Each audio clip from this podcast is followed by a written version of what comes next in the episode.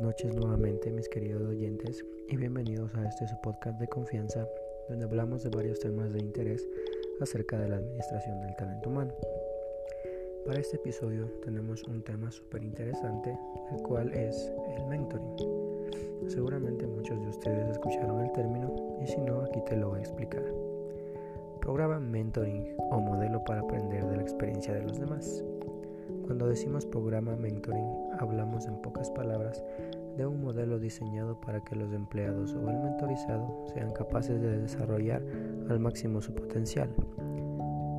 Los objetivos del mentoring son potenciar las relaciones de networking. El mentoring genera vínculos y relaciones valiosas para reforzar el desarrollo del directivo o emprendedor, para conseguir sus objetivos y solidificar su liderazgo acompañar y guiar al emprendedor o directivo para definir sus objetivos, acortar la curva de aprendizaje para ayudar al directivo o emprendedor a aprender lo máximo con el mayor tiempo posible, aprendizaje a través de la experiencia. El mentor ayuda al emprendedor o directivo a aprender a través de su experiencia y cometer menos errores, desarrollando así su potencial.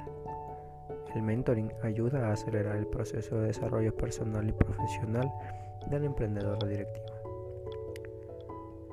Como etapas del mentoring tenemos en primer lugar el construir la relación entre mentor y mentee. Las dos partes se conocen y afianzan la, la confianza. Hablan sobre él, los, sus experiencias, antecedentes, intereses y metas.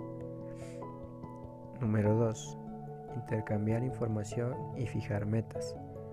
Intercambian mucha más información y empiezan a construir las metas y objetivos del mentoring, ya sea en papel o en un documento online. Juntos deberán anotar los principales retos del programa. Como tercer punto tenemos definir los trabajos y acciones para lograr las metas. Una vez definida la ruta a seguir en el programa mentoring, pasamos a la acción. Empezamos las actividades del mentoring.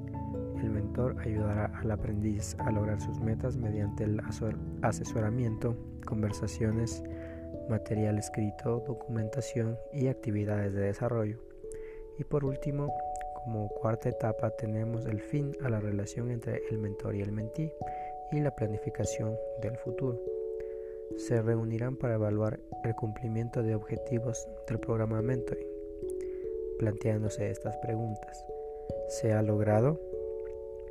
¿En qué medida? ¿Por qué no se han logrado algunos objetivos?